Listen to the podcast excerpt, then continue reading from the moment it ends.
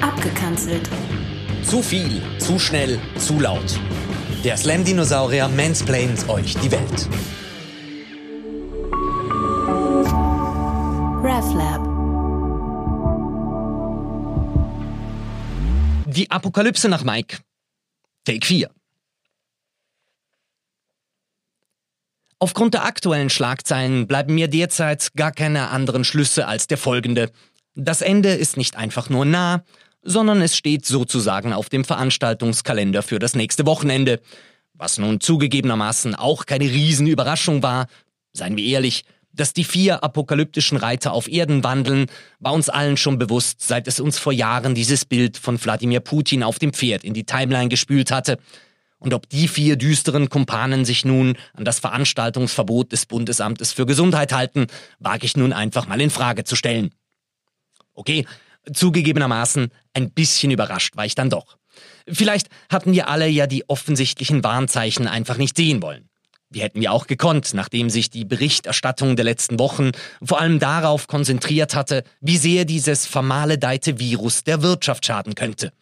E-Bike-Akkus und iPhones, die nicht mehr geliefert werden, Touristenhorden, die nicht mehr auf die Jungfrau drängen und, oh dear Lord, die nächste Staffel von The Walking Dead, die auch nicht mehr abgedreht werden kann. Ja, das holt doch keinen echten Schweizer mehr hinter dem Kachelofen hervor.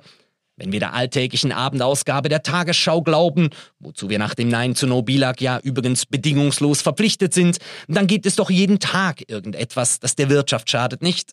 Mindestlöhne für Kulturschaffende, Kaffeesorten aus Sklavenarbeit und nicht zuletzt das Privatleben von Cedric Wermuth. Ja, wie soll man denn da noch differenzieren können, was wirklich schadet und was nicht? Und jetzt eben dieses Coronavirus. Hennu, dachten wir uns halt, die Pest hatten ja auch irgendwie überstanden und auch dieses HI-Dings. Apropos, als ob wir ein noch klareres Zeichen gebraucht hätten, dass demnächst ein Erzengel mit seinem Flammenschwert den Himmel teilt, hat in den USA die orange bemalte Kartoffel ausgerechnet seinen Vizepräsidenten Mike Pence mit der Aufgabe betreut, das Coronavirus abzuwehren. Das muss man sich mal auf der Zunge zergehen lassen. Also nicht dieses geschlechtslose Handtuch namens Mike, sondern die Tatsache, dass ein Mann mit Virenbekämpfung beauftragt wird, dessen erste Amtshandlung als Gouverneur von Indiana einst gewesen war, jegliche Spritzen- und Kondomabgabeprogramme zu stoppen und dessen Antwort auf das HI-Virus generell dieselbe war wie jene auf Amokläufe, Thoughts and Prayers. Aber auch das ist irgendwie nicht überraschend, oder? Ich meine, wie heißt denn der Erzengel mit dem Flammenschwert? Na, Michael. Richtig, Mike. Verzeiht mir, wenn ich mir statt einer Atemschutzmaske einfach das Popcorn hole und auf den Moment warte, wo Staffel 12 der Offenbarung losgeht es zum großen Showdown zwischen Bibelmichel und dem großen Drachen mit den sieben Köpfen und den zehn Hörnern kommt. Okay, werdet ihr jetzt vielleicht sagen, der Typ hat offensichtlich einen an der Waffel. Und wahrscheinlich habt ihr recht, was aber erstens nicht bedeutet, dass ich falsch liege und zweitens, wenn ich mir schon ein Untergangsszenario aussuchen muss, dann halte ich mich auch als fundamental unspiritueller Mensch lieber an die religiösen. Die haben einerseits eine genügend große Fangemeinde, damit ich nicht zu lange suchen müsste, wenn ich jemanden zum Abnerden suche, und zweitens sind sie auch einfach in sehr viel breiteren bunten Strichen gemalt. Und wenn wir schon alle kollektiv den Löffel abgeben müssen, dann will ich wenigstens gut unterhalten sein dabei. Ganz im Ernst. Was soll ich denn mit diesen zeitgenössischen Verschwörungstheorien überhaupt anfangen? Ja? Wo liegt denn der Erkenntnis- und oder Lustgewinn, wenn mir jemand erklärt, dass das Coronavirus von Bill Gates in einem chinesischen Labor kreiert wurde, damit er, nachdem er die Welt in eine globale Massenpanik verfallen hat lassen, gleich selber eine Kur präsentieren könne? Ja, wir brauchen noch gar keinen Impfstoff. Wir haben doch Tamiflu, nicht?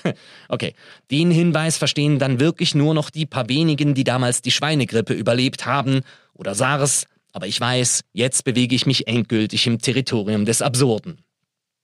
Aber es geht halt immer noch ein bisschen absurder. Auf der Website einer rechtsradikalen, aber aus unerfindlichen Gründen nach wie vor legalen Partei in der Schweiz habe ich folgende Aussagen gefunden.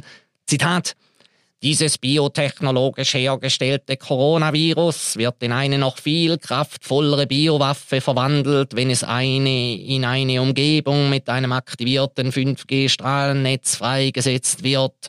Zudem wurde und wird die Bevölkerung systematisch mit Grippeimpfstoffen geimpft, Klammer, somit geschwächt, Klammer zu, und die allgegenwärtige industrielle Verschmutzung beeinträchtigt die Atemwege. Zitat Ende. Das verdient dann zumindest den Bircher-Mürsli Sonderorden für die maximal mögliche Vermischung von zusammenhangslosen Informationen. Aber Vorsicht, das muss man doch ernst nehmen. Denn wenn ich ein paar Sätze weiterlese, kommt dann eben noch Folgendes.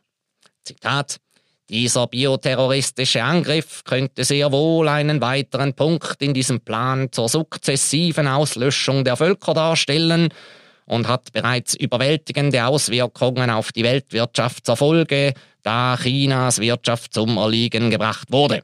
Zitat Ende. Was lernen wir? Yep, es schadet der Wirtschaft. Na, dann kann es ja höchstens noch bis Sonntag dauern, bis auch diese Schweizer Tagesschau davon berichtet. In diesem Sinne, wir hören uns nächste Woche, entweder auf diesem Kanal oder sonst halt in der Fankurve für den Rumble in the Heavens. Mein Geld habe ich übrigens schon auf den Drachen gesetzt. Nicht, weil ich etwas gegen Gott hätte, sondern einfach, weil ich grundsätzlich nicht daran glaube, dass uns Typen namens Mike vor irgendetwas retten werden. RefLab